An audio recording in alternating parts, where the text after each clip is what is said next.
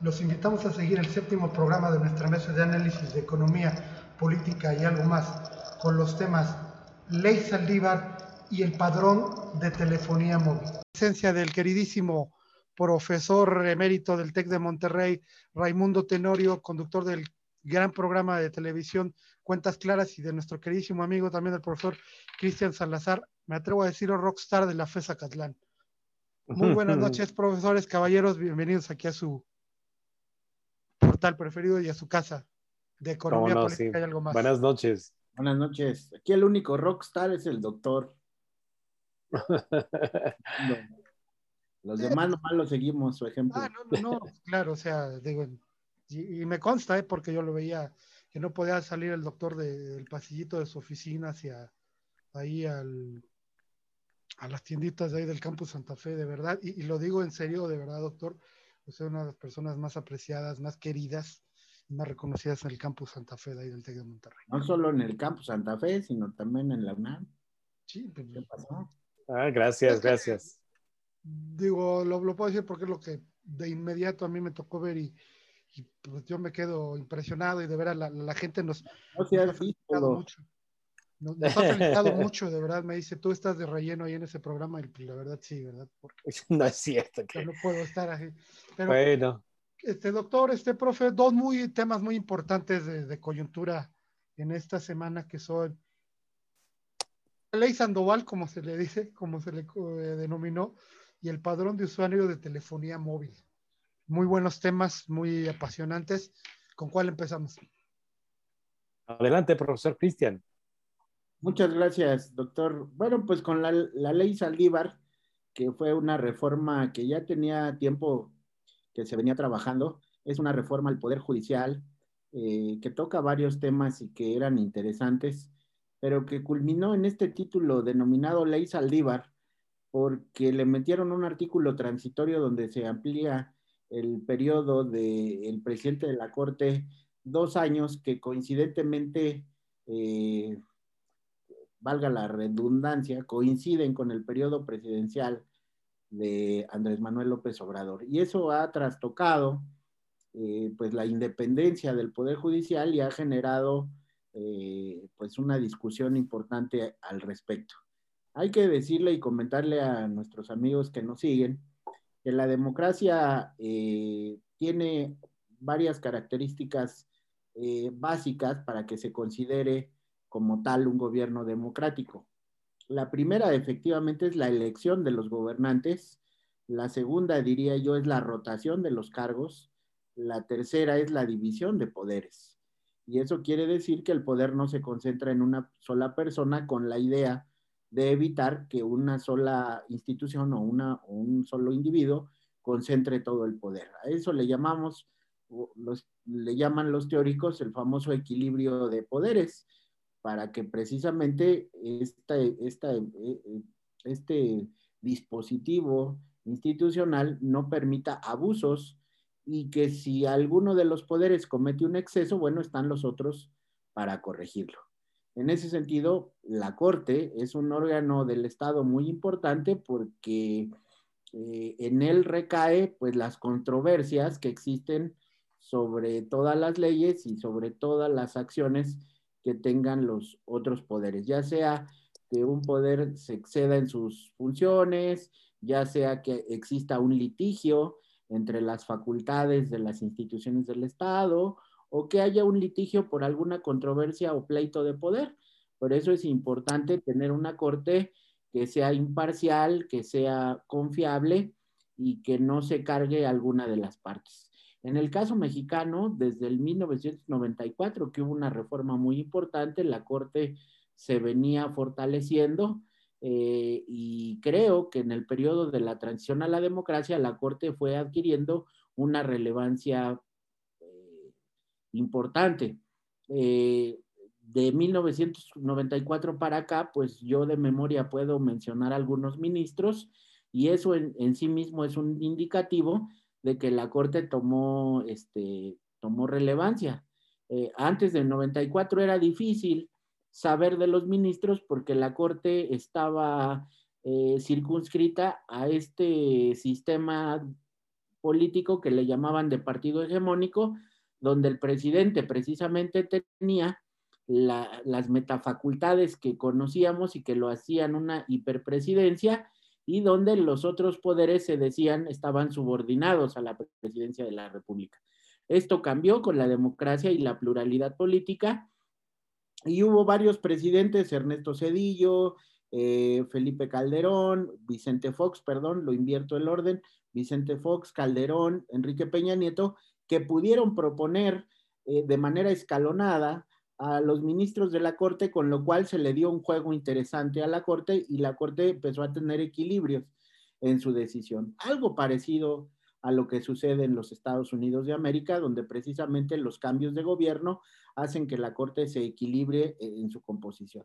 Y por eso es de preocuparse que esta reforma pues haya empoderado a un ministro que desgraciadamente eh, y digo desgraciadamente porque cuando, cuando se integró a la Corte era un ministro que se consideraba muy progresista, que se consideraba un estudioso de las nuevas corrientes del derecho, por ejemplo, el garantismo, que se, que, se centra en, en, privilegiar no solo la letra escrita, sino las garantías y los derechos humanos universales consagrados en, en las cartas y tratados internacionales, y pues esto le daba una gran fama al ministro Arturo Saldívar De la REA. Hoy, con, esta, con este transitorio, bueno, pues efectivamente nos hace dudar de su independencia, de su imparcialidad, porque efectivamente se siente, y así lo digo, todavía dándole la posibilidad al ministro Saldívar de que él con sus acciones pudiera recomponer esta decisión.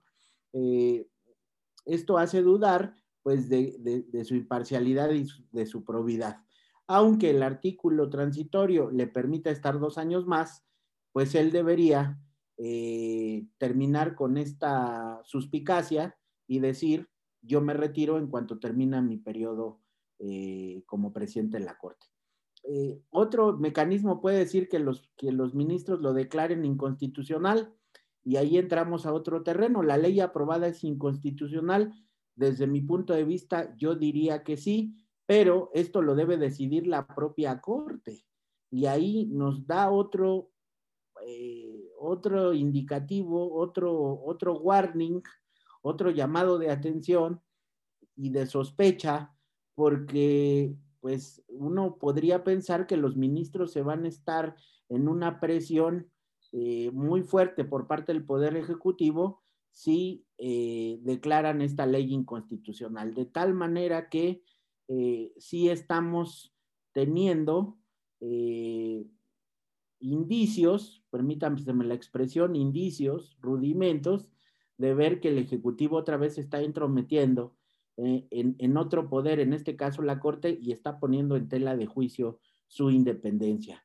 Y eso significa una regresión a la democracia y significa un paso terrible para la convivencia política y jurídica de las personas. Me parece que por eso el tema es relevante. Importantísimas las observaciones y, de verdad que ya es para los ciudadanos de a pie preocupante ver todas estas, desde nuestro punto de vista, argucias que está utilizando el señor que trabaja ahí en el Zócalo. Doctor, su opinión. Bueno, miren, yo empezaría por eh, decirles que uno pensaría que hacer uso, de los derechos y obligaciones de nuestra llamada Carta Magna, la Constitución, se adquieren cuando uno tiene mayoría de edad. No es así. Siempre ha sido desde el momento en que nacemos, nacemos con derechos y obligaciones y reconocidos obviamente justo por esa Constitución. Yo recuerdo perfectamente, no sé ahora, eh, discúlpenme, no he revisado los libros de primaria, pero una de las primeras eh, lecciones que uno recibe de niño poco a poco en la educación básica, en la educación primaria, es las de civismo. Yo recuerdo mucho esas clases de civismo porque a través de ellas conocí la constitución política de los Estados Unidos mexicanos que nos rige de 1917. Y lo que entendí desde niño es que justamente esa llamada Carta Magna es lo que rige a los tres poderes, justamente que mencionó el profesor Christian, rige también la composición de lo que se denomina no México, sino Estados Unidos mexicanos un conjunto de estados locales, hoy 32, que conformamos este gran país. Delimita también la soberanía, etcétera. Por esa razón es de que todas las leyes, absolutamente todas las leyes conocidas y habidas por ustedes, derivan de la Constitución desde el, propio capítulo, por ejemplo, económico, que es el artículo 27 y 28 constitucional, y de ahí derivan las leyes de competencia económica, la ley de hidrocarburos, etcétera, que si de este artículo, el 97 constitucional, derivan justamente las leyes que regulan la composición del poder judicial, desde su presidente, sus magistrados, los tribunales locales, las salas superiores, todas esas leyes que son un gran bagaje de creación del derecho, pues obviamente regulan a uno de los poderes que acaba de presentar justamente el profesor Christen, al poder judicial. Entonces, bueno, pues eh, la descomposición que viene sufriendo justamente esas leyes, ¿de acuerdo? Llevan incluso a modificaciones en la Constitución por esas, por esas circunstancias, desde que el poder legislativo, que es el que legisla, el que crea leyes, junto también con el Senado, tienen que estar conjuntamente de acuerdo y reunir ciertas mayorías, dos terceras partes, etcétera, para modificar la constitución. No es tan fácil modificar lo que está en la superestructura jurídica de un país. Lo que sí se puede modificar son las leyes y ahí tiene que haber acuerdos justamente entre Cámara de Diputados, Cámara de Senadores.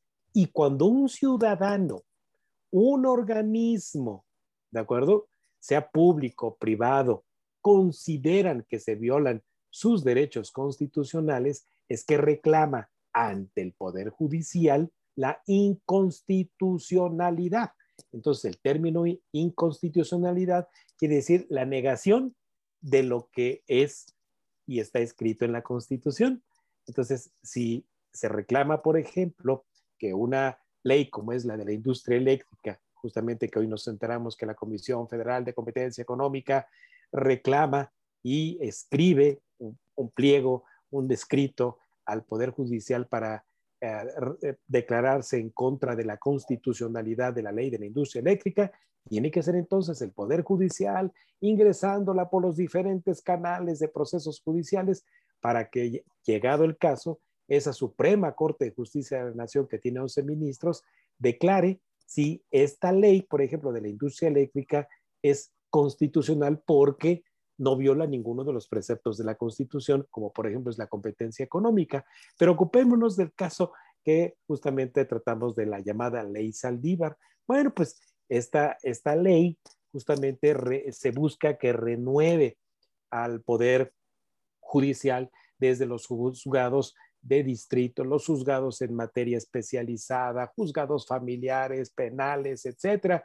¿Por qué razón? Bueno, pues porque ha habido mucha corrupción entre los jueces, sí es cierto, por eso es que existe también un órgano y, eh, también especializado que se llama judicatura, ¿verdad? Esa judicatura también pues resuelve sobre el comportamiento de ellos, de los jueces, para impartir qué? Justicia. Entonces, el Poder Judicial está para qué? Para impartir justicia. Y entonces, bueno, pues para no entrar en los detalles de lo que es esta ley que busca reformar toda esta composición, procesos, castigos, etcétera, a ese Poder Judicial, pues entonces incluyeron lo que se denomina lo que es ese artículo transitorio. Esos artículos transitorios se llaman así porque quiere decir que mientras ocurre lo que está en el cuerpo de lo que se está reformando, entonces, mientras que se implantan los cambios en el Poder Judicial que contempla esa ley, es que ese artículo transitorio dice ahí, se pide, o sea, se, promulga alargar el periodo del de presidente de la Suprema Corte de Justicia de la Nación por dos años. Y es, y es entonces donde la oposición e incluso propios integrantes del partido hoy en el poder Morena, pues dicen, pues esto a todas luces es inconstitucional porque estamos metiendo en una ley una decisión de prolongar eh, el periodo de vigencia de un poder de los tres que tiene la nación, del poder judicial. Y entonces, bueno, pues justamente en lo que menciona el profesor Cristian tiene que ver con que quien decide el único poder que decide la inconstitucionalidad de las leyes es el propio poder judicial. Por eso entonces me parece que la postura del señor Saldívar, aunque fue muy medrosa, muy este, calculadora, si ustedes quieren, pero a la vez a lo mejor legal, yo no soy abogado, ¿eh? pero estudié derecho económico, me parece que, bueno, pues mientras tanto es comprar tiempo, comprar tiempo, comprar unos meses que va a durar todo esto para que llegue al desahogo en la Suprema Corte de Justicia de la Nación, si esto que quedó ahí en esa ley es inconstitucional o no. Eso lo tiene que decir el propio Poder Judicial. Pero a mí lo que más me sorprendió en todo este proceso es lo que en ciencia política todos conocimos o nos tuvimos que haber tropezado en algún momento con el gran libro de Nicolás Maquiavelo, El Príncipe. Entonces, bueno, pues ahí lo que, entre otras cosas, se dice es que el fin justifica los medios. Una de las frases más este, conocidas y más este, cacaraqueadas por todo el mundo para justificar lo que no está del todo bien. Entonces, cuando yo escucho a personajes como el líder de Morena en la Cámara de Diputados que dice que los conservadores o los opositores a este gobierno, ¿de acuerdo? Quieren hacer valer leyes que son conservadoras y que prefieren mejor evadir las leyes y ser revolucionarios. No, pues digo, ya nos cargó el payaso, ¿eh? Porque entonces estos que no reconocen el derecho están justificando los medios. Exacto, doctor. Y precisamente esa persona que usted menciona es, es el que hace unos días en un evento se escondió en un Sanirrent. Por cierto, digo, hay nada más como. No, no, no, no, no, no. Yo estoy mencionando a, Mier, Ignacio Mier. Ah, eh, no, no el presidente del partido, que para el caso da lo mismo, ¿no? Pero este, Están cortados por la misma tijera. Así es, sí, señor. Profe, si gustas comenzar, continuar. Lo preocupante, doctor, de todo este caso precisamente es eh, la actitud de un partido político hacia el orden eh, legal. Es decir, eh, todos nos regimos por reglas establecidas para todos y yo no puedo tener una actitud de violentar esas reglas. Y lo que hemos observado en Morena, por ser el grupo parlamentario más grande tanto en la Cámara de Diputados como en el Senado, junto con sus coaliciones que hace con otros partidos, pues es una actitud temeraria, por decirlo menos, eh, frente a este orden eh, legal institucional. Aquí en el programa hemos tocado el análisis de varias leyes secundarias, como usted bien lo ha referido, y ellos han pensado que modificando las leyes secundarias van a poder eh, transformar el orden constitucional y eso no puede ser. O sea, si, si ellos quieren transformar, como ellos le llaman, el régimen o incluso alguna otra eh, cuestión que tenga que ver con la Constitución, pues tienen que ir al mecanismo de la reforma constitucional, como usted bien lo refiere, y entonces ahí a través de obtener la, votación necesaria, pues lo pueden hacer, pero esa es la regla, no al revés, queriendo pasar sobre la Constitución a través de una ley secundaria. Eso se llama romper el orden constitucional y no lo y lo hacen así porque no tienen los votos necesarios para reformar la Constitución. Y eso es lo peligroso, esta actitud de avasallar, de decir, de amedrentar, porque esto es una esto es amedrentar. Yo no estoy diciendo que la ley Saldívar sea mala. Usted ya dijo y definió algunas cosas que son buenas y que se tienen que llevar a cabo para fortalecer al Poder Judicial pero eh, imponer o alargarle el, periodo al presidente de la Corte en contra de lo que dice la Constitución es algo aberrante. Este, es algo que, es flagrantemente inválido. Es, ese es lo preocupante, es una actitud antidemocrática, es romper la ley. La democracia, entre otra, entre otra característica que tiene de las que ya señalé, es que es un gobierno que no es discrecional. En la democracia el gobierno hace sí, solo sí, lo que está establecido en la ley. Si se sale de la ley, entonces no es un gobierno democrático. Este, no quiere decir que la ley sea perfecta, porque luego confundimos. ¿eh? La ley puede ser como sea, estar equivocada, pero la democracia es siempre y cuando el gobierno acate eso. Y en este, y en este momento la actitud es de arbitrariedad, de romper el orden legal constitucional y eso nada tiene que ver con estas condenadas etiquetas de leyes conservadoras, fifís, nada tiene que ver, las reglas son para todos. Aquel que quiera cambiar la constitución, hay un procedimiento marcado por las propias normas, hay que cubrir con los votos que requiere la ley y entonces sí le damos el cambio. Antes no, antes no se puede avasallar este orden institucional que nos habla de, de indicios de autoritarismo y de quebranto de la ley. Y esto sí nos puede llevar a una regresión al autoritarismo, al desorden, a la inconformidad. Es como si yo, el, es como en un ejemplo cotidiano, es como si yo de repente digo, doctor, esa, esa este, eh, corbata que usted tiene ahí me gusta mucho y me la llevo porque usted es un fifi y yo soy un, yo soy el pueblo bueno y entonces este, simplemente por eso la quito desconociendo la propiedad y su derecho de propiedad. E, es, tanto como eso.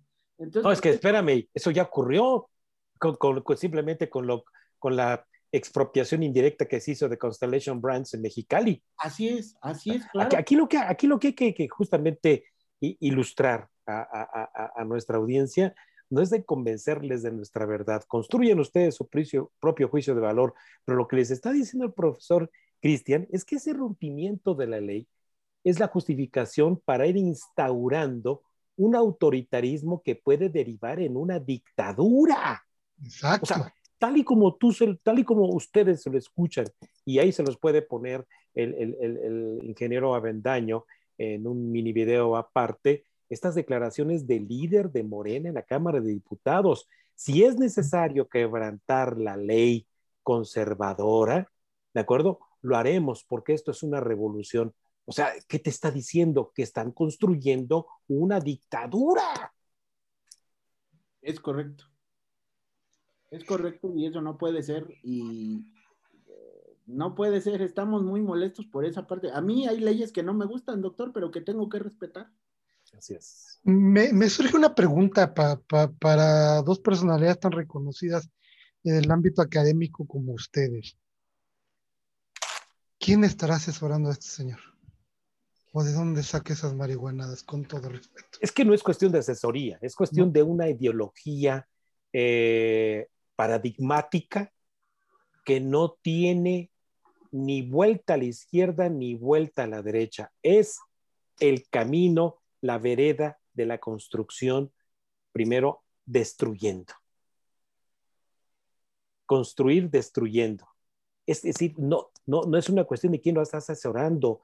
Él, él, él, él, el, el, falso Mesías, ¿de acuerdo?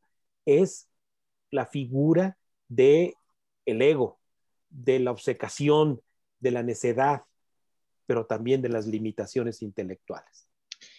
Tremendas. con, es que de verdad, no, no sé, profe.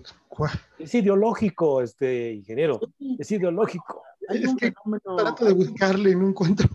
Hay un fenómeno que se está presentando, sobre todo en América Latina, incluye un poquito el periodo de Donald Trump, pero eh, Joseph Stiglitz, eh, doctor, publicó un libro, eh, no recuerdo bien ahorita el título, si La muerte de las democracias o cómo mueren las democracias, y hablaba de este fenómeno. Líderes populares, por no decir populistas, líderes populares que llegan por la vía democrática al poder y van matando las democracias a través de este tipo de reformas que van eh, socavando la democracia. Pasó en Venezuela, doctor, donde se cambió la no quiere decir que la constitución cuando llegó Chávez era la más correcta, pero lo que quiero decir es que él la cambió por una constitución que él denominó bolivariana y transformó absolutamente todo el orden legal de la propiedad privada, y metió a Venezuela en una crisis terrible. Lo mismo sucedió en Bolivia y lo mismo está sucediendo en varios países de América del Sur y ahora se presenta en México tratando de desconocer el propio orden institucional. Trump lo quiso hacer, ¿eh? Trump lo quiso hacer en Estados Unidos, pero afortunadamente la democracia estadounidense pues tiene una solidez muy profunda y no, los jueces no se dejaron, pero sí hay estos intentos de por eso eh, hacía alusión a este libro de Stiglitz que dice, así están muriendo las democracias en el periodo actual. Interesante tema, de verdad que da, para, pues no un programa, varios programas, pero pues yo creo que en este momento continuamos con su, con su tema, doctor, antes de que diga. Bueno, más, eh, más que mi tema es el tema de todos, porque todos si algo tenemos en común hoy eh, son las telecomunicaciones.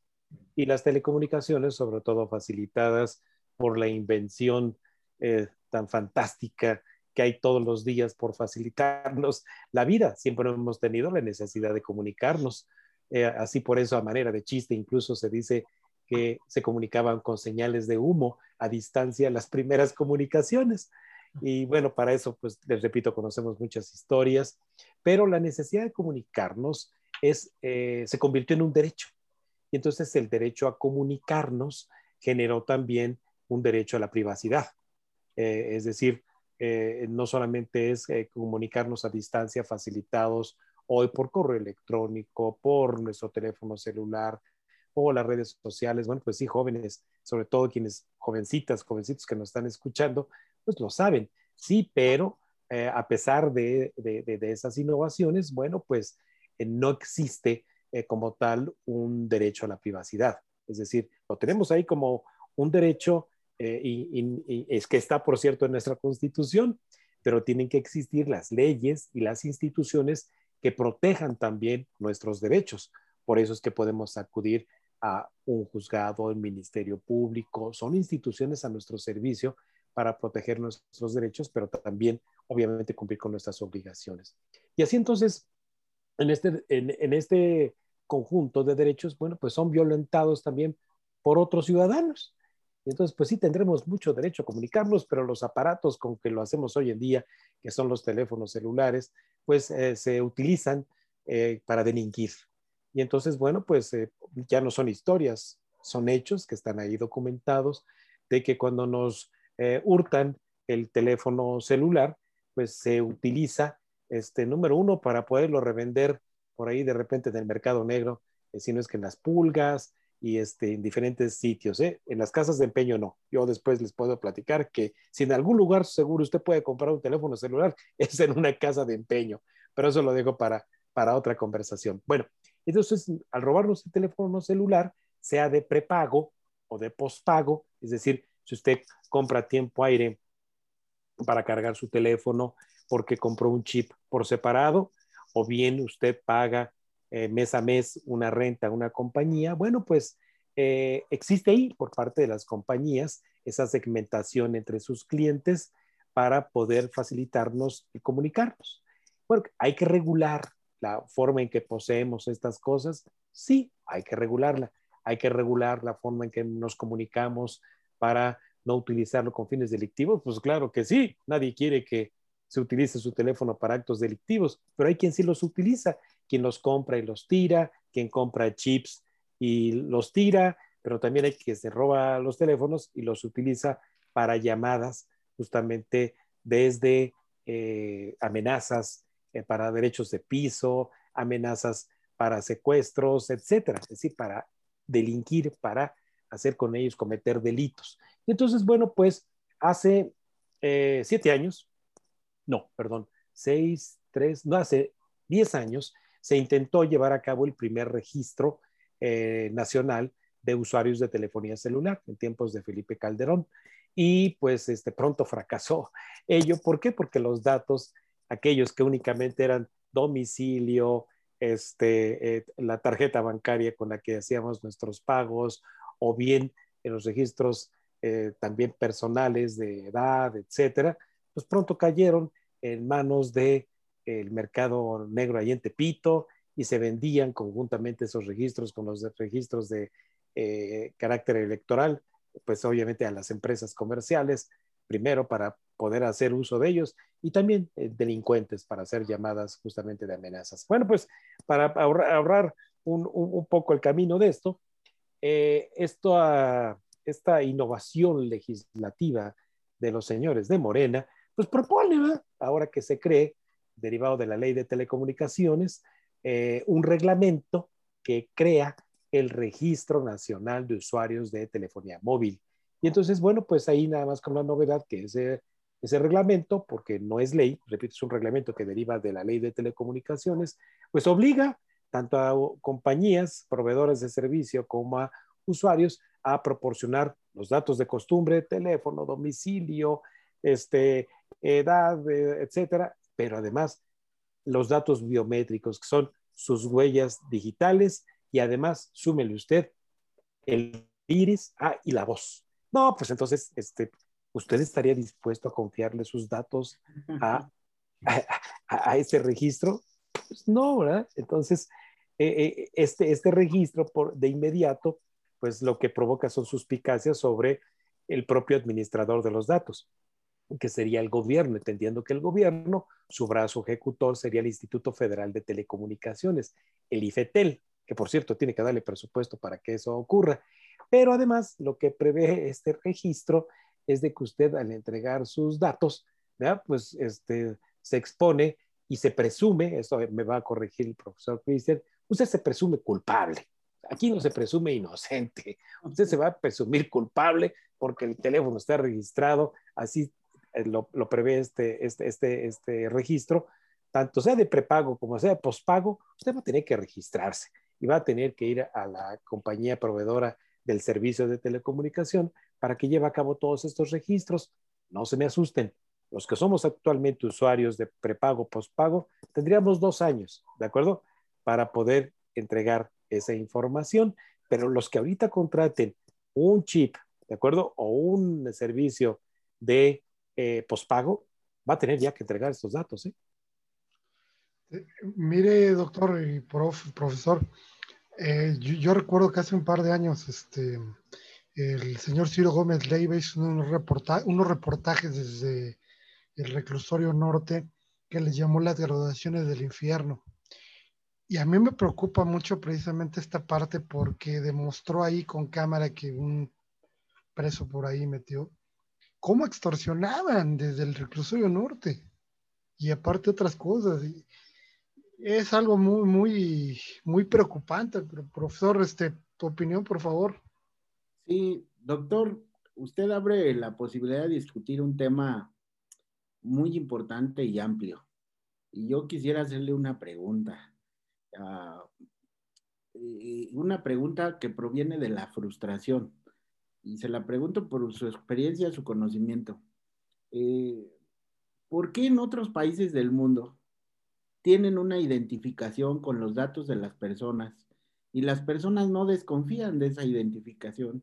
Y nosotros, desde que somos un país independiente o un estado independiente, como no podemos hacer un registro de las personas ni sus datos porque desconfiamos de las instituciones o la característica de las instituciones nos da para decir que van a hacer mal uso de los datos. Este es el único país que no tiene identificación o el ID famoso que, le llaman. En España está su carnet de identidad, en, Estados Unidos hay un carnet de identidad. Cualquier país civilizado, este doctor, este Argentina, para no poner países del primer mundo, este, vaya a ser que nos equivoquemos de compararnos con esos países, ¿verdad? Porque cómo puede ser que nos comparemos a los FIFIs, pero bueno, comparémonos con países similares, tienen eh, tarjetas de identidad y aquí no somos capaces de hacer un registro de identidad porque efectivamente tenemos eh, la desconfianza de que las instituciones lo van a usar mal y seguro lo van a usar mal en contra del ciudadano. Ya decía el doctor aquí, pues claro, porque lo que nos van a obligar ahora a que cuando se pierda el celular o no lo roben, tengamos que ir por fuerzas al Ministerio Público a levantar el acta para decir que no lo robaron, eh, eh, teniendo como similar el procedimiento a lo que se hace con el coche. Nos roban el coche y aunque no nos guste o estemos mal con el trauma de la robadera del coche, tengo que a fuerzas ir al Ministerio Público porque si no me van a acusar a mí de que yo hice mal uso de ese, de ese artefacto. Es decir, eh, el Estado siempre hace todo en contra del ciudadano, se excusa de la responsabilidad de proteger, de, de, cuidar al ciudadano y le avienta la responsabilidad al ciudadano. Y yo estoy viendo que los legisladores son unos ocurrentes. Por eso en los programas anteriores que hablábamos de las candidaturas, doctor, y que hablábamos de quién aspiraba a estos puestos, pues por eso yo llamaba la atención en este sentido, porque precisamente eh, los legisladores no tienen una expertise, no tienen claridad en los problemas y por lo tanto las legislaciones que, que, tratan de impulsar, pues son legislaciones que provienen de la espontaneidad y de la ridiculez. Eh, puedo poner otro ejemplo, cuando decían que las bolsitas de plástico este, ya no servían y entonces les ocurrió a los legisladores prohibirlas, pues lo único que hicieron fue descargar del costo a las empresas eh, comerciales del costo de las bolsitas y transferirlo al ciudadano, porque ahora nos venden bolsitas de tela y las tenemos que llevar. Es una ocurrencia. Esto del teléfono es una ocurrencia, otra vez. Es desconocer el mercado de las telecomunicaciones, es desconocer el problema de la identidad eh, que venimos arrastrando, es desconocer la, la debilidad institucional de las de las instituciones de procuración e impartición de justicia, como si, como si con este registro se fuera a cambiar el mundo y ya no van a extorsionar. Eh, no se va a extorsionar cuando pongan orden en los reclusorios, no por el registro de, los datos.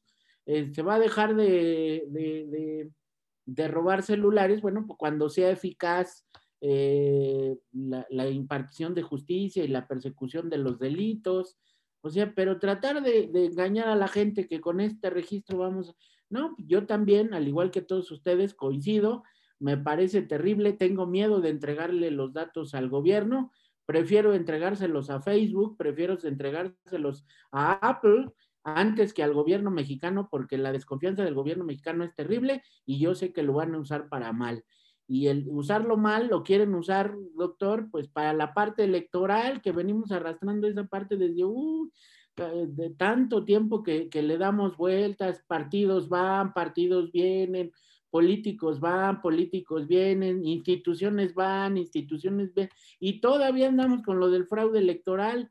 Este, hace un recuento la ciudadanía, hace un recuento el INE, le vamos a pedir a la ONU que haga otro recuento, a la NASA, este, o no sé qué institución para tener confiabilidad. De verdad, doctor, que somos un desastre de país, de instituciones y de leyes. De verdad, somos un verdadero desastre. Sí, mira, y bueno, para contestar tu pregunta inicial, eh, de, por qué no confiamos, pues como reza un dicho mexicano, crea fama y échate a dormir, por el mal uso justamente que ha hecho el gobierno de nuestra información personal desde aquel registro nacional de automóviles que cayó en manos justamente de un argentino que resultó ser un delincuente y un este, asesino y no sé qué tantas cosas. Y luego otra serie de registros en tu propio distrito electoral. Ya no vayamos a los registros nacionales, en los registros estatales, en los registros de, de carácter local a nivel de nuestros distritos, pues los propios partidos políticos hacen mal uso de nuestra información. Entonces, sí, es, es, una, es una desconfianza justamente basada en hechos, no, no son simplemente aquí este, eh, reclamos a nosotros mismos de que somos unos desconfiados, ¿no? Como te decía yo, pues crea fama y échate a dormir. Y bueno, pues en, en este caso, debo yo agregar que así como fracasó hace nueve años, ya, ya, ya, ya tengo por aquí el dato exacto que ocurrió en el gobierno de Calderón y que se echó para atrás justamente ese registro por la presunción justamente de inocencia de quienes poseen un celular que les es robado y aproximadamente hay datos del propio IFETEL que del total de teléfonos que son robados en todo México, el 92% no denuncia el robo del celular simplemente se limita a reportarlo a su línea que le da el servicio de comunicación, me robaron el teléfono, cancelan obviamente el, direccionamiento a ese número, vas por un nuevo chip, te lo vuelven a montar y se acabó. Así es como están funcionando actualmente las cosas. porque Entonces, sale más caro ir a denunciarlo, doctor. El tiempo y el dinero que se le tiene que dar al MP. Ándale, eso es otra cosa. Y el miedo, el miedo que... De que, los agentes perjudiciales, porque así son. Yo, bueno, yo los bauticé así, ¿eh? agentes perjudiciales. No, y elegante, doctor. En una, de esas va a denunciar por el robo de su teléfono y lo encierran a usted. Sí, hombre. Pues, pues, bueno, a, nuestro, a nuestra audiencia, digo, no deberá causar desgracia a nuestros chistoretes, pero son la neta del planeta, créanme, este, amigos, amigas, que así es. Eh, les digo, el, crear fama y echarse a dormir. Y eh, para, para, cerrar mi, mi, comentario y mi análisis respecto de este tema, solo debo decirles de que nuestros derechos humanos consagrados en esa constitución, que por cierto, este, los políticos, empezando por el de Palacio Nacional, juran eh, hacerla cumplir y todas las leyes que de ella, las leyes que de ella emanen, pues ya, ya nada más con eso se justifica aquella también frase que no es chistorete de que eh, la, eh, el género, o sea, la, la, mujer, si fuera la constitución una mujer, sería la más violada este, en, en todo el año, ¿eh? Pero bueno, es, es, un, es un chistorete y no me estoy refiriendo eh, peyorativamente o despectivamente a nuestra constitución. No, no es así. Pero sí debo yo decirles que eh, nuestros derechos a la privacidad son violados con, esta, con este registro nacional de usuarios de telefonía móvil. Por eso es que escuchan ustedes que hay gente que ya se está amparando ante eh, este, este requerimiento del registro para que se entregue ese amparo que ahorita están suspensiones provisionales, pero cuando sean suspensiones definitivas, se presente ese amparo ante la compañía telefónica y se le diga, pues mira, tienes que continuar dándome el servicio siempre y cuando te lo pague, pero no te voy a dar ningún dato adicional personal mío. ¿Por qué? Porque un juez me concedió un amparo porque se está violando con ese registro mi derecho a la privacidad y mi presunción de inocencia. Mire, doctor, aquí me, me gustaría aportar un par de, experiencias personales. Usted lo, lo, maneja como un chiste, pero me acuerdo hace algunos años que tuve la oportunidad de trabajar para una de las cadenas de hamburguesas más importantes del momento, que era Burger Boy. Este, sufrimos un asalto en la, en la sucursal. Eh, yo, el gerente de la sucursal, pues, pistola en mano, ahí en Insurgentes Norte y este, Linda Vista. Y precisamente pues, ya que se me bajó el miedo, la gente de Burger Boy me, lleva al Ministerio Público a levantar el acta, se levanta el acta y me dicen tienes que subir a la parte de arriba para que hagas el retrato hablado. La persona que me iba a hacer el retrato hablado fue el que me asaltó. Así lo digo, el que me asaltó.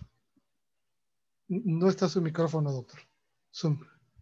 Vean ustedes, hoy en nuestra propia vida cotidiana, caramba, lo primero que un asaltante te pide no es la cartera, te pide el celular. Claro. es increíble, ¿no? Que justamente el, el, uso, el mal uso que se da a nuestros teléfonos celulares. Es cierto, tendríamos que acudir al Ministerio Público a denunciarlo.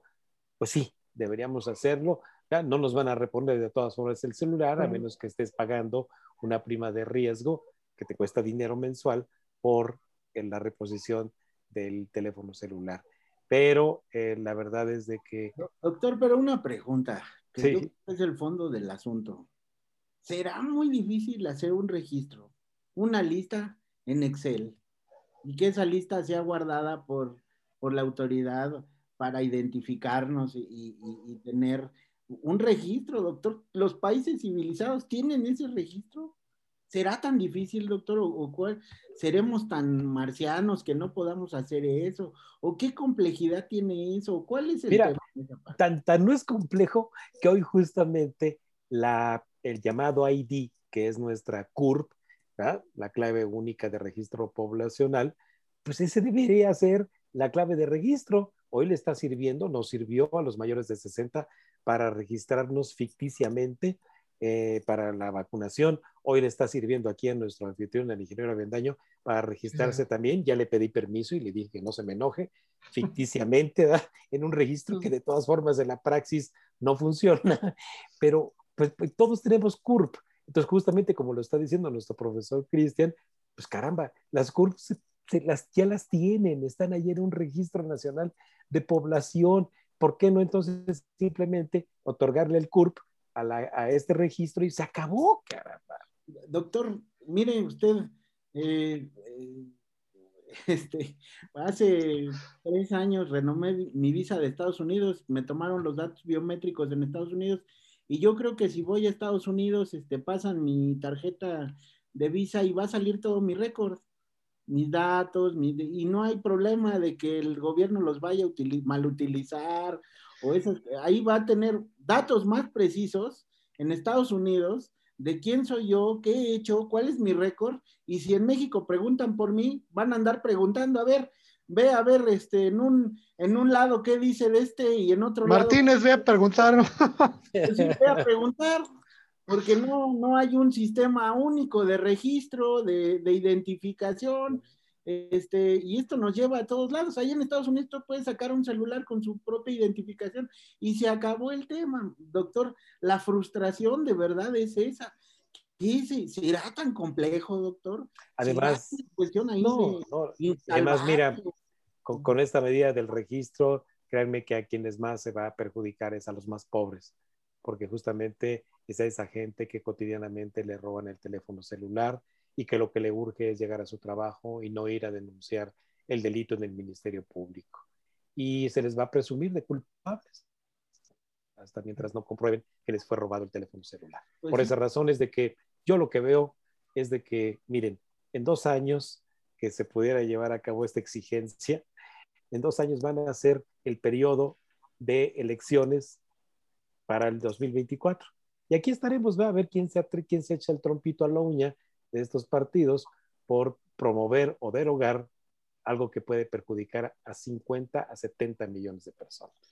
Y, y aquí me, también me, me, gustaría aportarles en esta parte y a ti, profe, otra de las experiencias les comento que, que me vienen muy a la mente porque son cosas que, que acá, acabamos de mencionar. También hace algunos años hice un, para alguna empresa, alguna solicitud, una entrevista para una empresa de, se dedicaba a la investigación. Y en la empresa pues, me decían que se investigaban los datos, que se le llamaba a la gente. Y dije, bueno, ¿cómo, ¿cómo obtienes esos registros? Los compramos en MEAB en 300 pesos. Así me lo dijeron. ¿Qué compras? No, las bases de datos de no, caray. Entonces sí, entiendo, profe, tu, tu, tu preocupación y, y, yo creo que sí estamos en manos de, de gente que, que, no tiene ni la menor idea de lo que está haciendo. Esperemos yo que... que sí la tienen, Fer.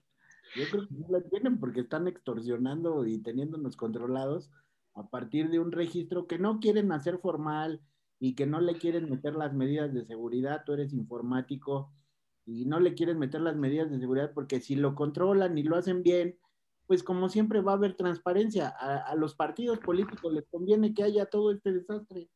Hay que denunciarlo y decirlo. Así. Sí, exactamente. Pues es, fue un, unos temas muy, muy importantes y así como para, para terminarlo, pues yo, yo llamaría a la reflexión a la gente. Sigamos reflexionando. Pues mira, más, más, que reflexión, eh, perdón, por, perdón por el mal consejo o buen consejo que voy a dar. No se registre, no le entregue sus datos en este momento a ninguna empresa de telefonía celular. Espérese, en dos años estos amigos van a dar marcha atrás y, y no es de que yo esté aquí eh, promoviendo una, una resistencia civil es de que yo no voy a dar mis datos. El momento que llegue, si estos condenados no derogan nada, cuando lleguen esos dos años de plazo para que yo entregue mis datos, me voy a pasar a prepago y ahí se ve. Claro, ¿no? yo, yo, a lo que me refiero es háganle caso, señores, a estos dos profesores catedráticos, porque ay, ya, mejor, mejor, me callo antes de decir alguna barbaridad. Pues doctor, este, muchas gracias por estar en unos temas apasionantes. Profesor, muchas gracias. Sabemos que estás muy ocupado, que tienes enorme trabajo ahí con nuestros queridos hermanos de la, de la FESA Catlán. Saludos por ahí a todos los amigos, al doctor Martínez, al coach Horacio, al coach Anaya, al coach Máquina. Saludos a todos ellos y paciencia. Doctor, sus redes sociales, por favor. No, sí, arroba Raimundo Tenorio en Twitter, es la única red social que tengo. Recibo mensajes directos para cualquier pregunta, duda o violenta objeción. Profesor.